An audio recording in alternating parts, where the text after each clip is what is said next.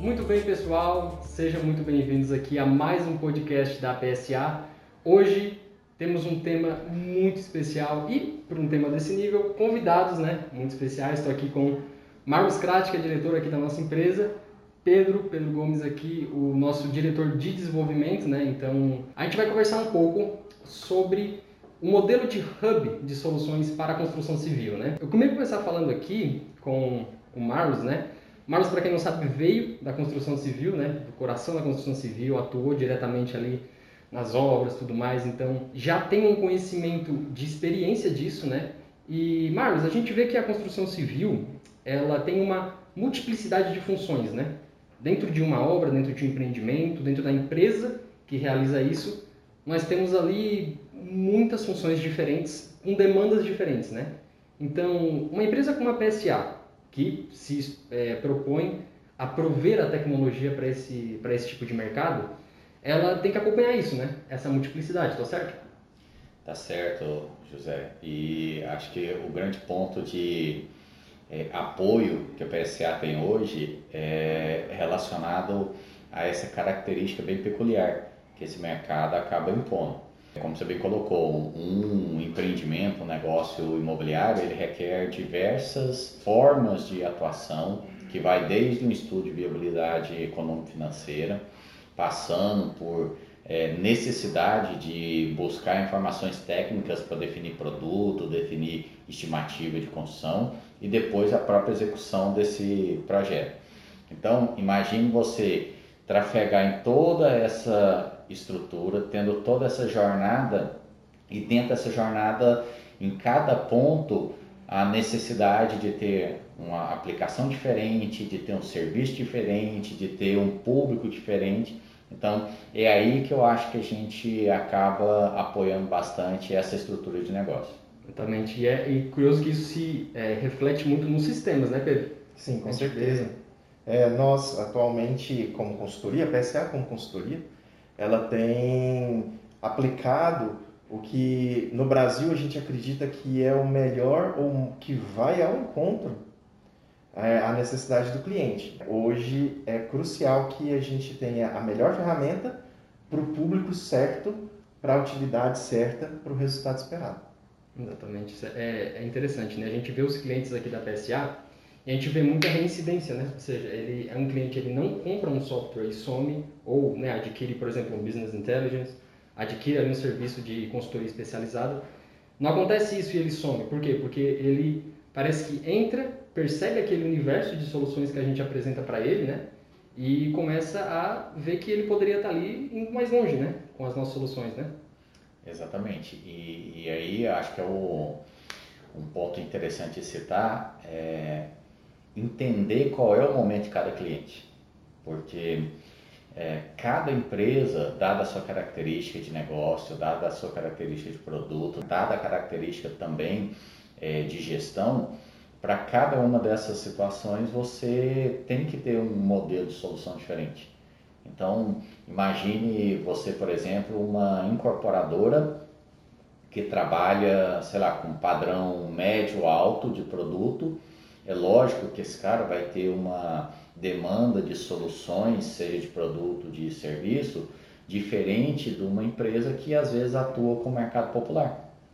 Então, o processo de venda é diferente, o, o processo construtivo vai ser diferente, o pós-venda, a parte relacional também tende a ser diferente.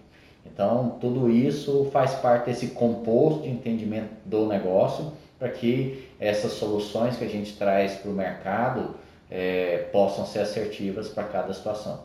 Exatamente. É, é, ou seja, a gente está meio que acompanhando a jornada dele, do cliente, né, quando ele chega aqui, sabendo que assim toda a empresa está destinada a crescer, né?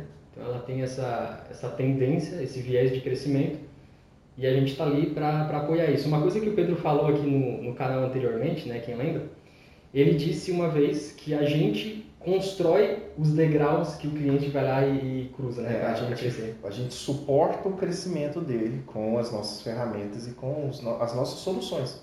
A cada etapa que esse cliente vai vencendo, a gente vai agregando mais possibilidades de solução para ele, para o cliente em si. Então, a cada passo que ele está dando na própria jornada, no próprio crescimento, a gente vai tentando a cada vez mais é, calçar esse crescimento. Hum, exatamente. É, a gente vê isso no dia a dia, né? Para quem não sabe aqui, vou mostrar um pouco da, da estrutura interna da PSA aqui na nossa sede em outros vídeos, mas eu trabalho muito perto ali do, do Pedro, a gente vê o dia a dia, onde realmente você vê um, um corpo de soluções se formando na, na operação do cliente, né? Então, eles ali com o desenvolvimento, né? Montando a... fazendo aquele ecossistema de, de soluções ali realmente funcionar, né? Isso é... Queria que você falasse um pouco mais do dia a dia disso, assim, como que o cliente chega ali, como que ele pede, né? Como que ele percebe essa necessidade, quando a gente vê essa necessidade e fala para ele, tudo mais. Sim, a gente tem algumas entradas, né, ou formas de entrada do cliente nessa parte.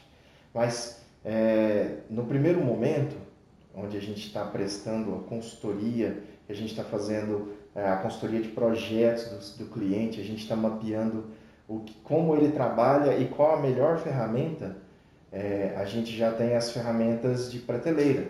A gente ainda não, não precisa nem da atuação do desenvolvimento diretamente.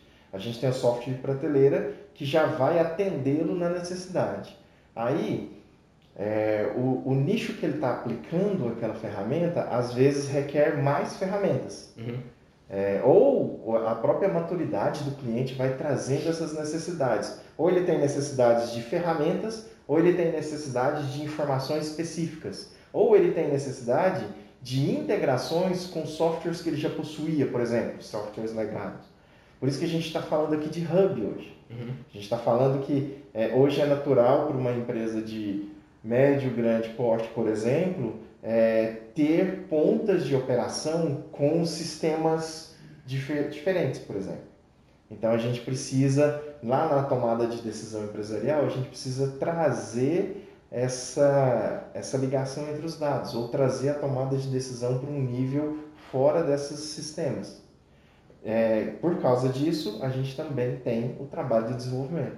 Então, normalmente, o nosso desenvolvimento atua é, para fazer com que todas as ferramentas ou toda a suíte de solução que a gente entregou para o cliente, ela funcione bem. Uhum. Ela opere da forma que o nosso cliente espera e precisa. E é, é interessante ver né, como isso, a gente fala do nosso modelo de negócio, que a gente trabalha como um hub, mas isso tem uma, um reflexo muito forte no modelo de negócio do cliente, né? Sim. Porque, novamente, construção civil, multiplicidade de operações, de funções, é, é difícil uma empresa conseguir né, calçar ali os seu, seus passos na construção civil se ela não tiver essa, essa capacidade, né, Márcio? Que veio do mercado já. Sim. E, e, pegando um pouquinho do gancho aí que o Pedro falou, é, dentro de uma empresa é, como essa, de característica é, é, bem definida, você tem sempre uma espécie de ecossistema interno específico daquela operação. E esse ponto, eu acho que ele é fundamental para a gente é, trazer à tona, trazer para o mercado, porque esse ecossistema, ele bem gerido, ele potencializa os resultados do negócio. Sim. Então hoje você tem aí a questão de integrações, a gente se posicionou muito bem em relação a, a esse tema. Então hoje a gente é um player é, de mercado que faz, é, que facilita todo esse trabalho de conexão entre as diversas ferramentas que uma empresa utiliza, mas também complementarmente a isso, a gente tem os serviços que empresas também em algum momento é, precisam buscar no mercado. Então, é, trazendo para o dia a dia das empresas, poxa, eu vou fazer, eu vou empreender um novo negócio. Então, uma das primeiras etapas, como eu disse há pouco, poxa, é você criar ou fazer o estudo de viabilidade econômico-financeira. Poxa, às vezes você não tem na empresa a, a capacidade de desenvolver isso. Então, poxa, como é que eu faço para isso fazer parte desse escopo de negócio? Aí é onde a PSA entra apoiando. Então, ali você tem um serviço especializado para um determinado momento do negócio. Passado mais algum tempo, consegui viabilizar o negócio, inicio, por exemplo, a construção, o que, que eu preciso ter para poder ter uma boa gestão de custo de obra, principalmente? Eu preciso ter uma estrutura orçamentária confiável e planejamento, para que eu tenha visão de tempo, visão de desembolso, e isso case com a minha visão anterior de estudo. Então, se eu fiz um estudo onde eu tenho um fluxo de caixa previsto, quando a operação começa, dada as variáveis da operação, vendas, estoque, construção e tudo que está envolvido, esse cenário tem que ser comparado com esse primeiro, para que a gente possa, a gente que eu digo é, é, empreendedor, enfim, é, é gestor, enxergar quais são as ações necessárias para ele se manter o mais próximo possível do estudo que viabilizou o negócio. Então, esses é, serviços que vão é, se acoplando dentro do, da jornada do negócio, a gente aqui como é, hub de soluções, a gente acaba proporcionando a condição do cliente acessá-lo. E aí, naturalmente, dando essa condição também de gestão em cima do empreendimento. E tudo da mesma fonte, né? Ou seja, é, como você falou, de parte de sistema vai para serviço de engenharia, tem ali as questões de consultoria, tudo isso no mesmo lugar, na mesma fonte, né? Isso. Mesma empresa, isso é muito importante, né? Muito mais fácil para o cliente acessar todas as informações que precisa, como você falou, criar os comparativos, né? É, e outra coisa, né? Como a gente já fez, a gente já está caminhando com o cliente e a gente já está com essa consciência de calçar os passos dele, é, a gente está fazendo o nosso trabalho de consultoria, aplicação de projetos, a gente está fazendo, é, a gente também está vendo é, quais são as melhores possibilidades para ele nesses próximos passos.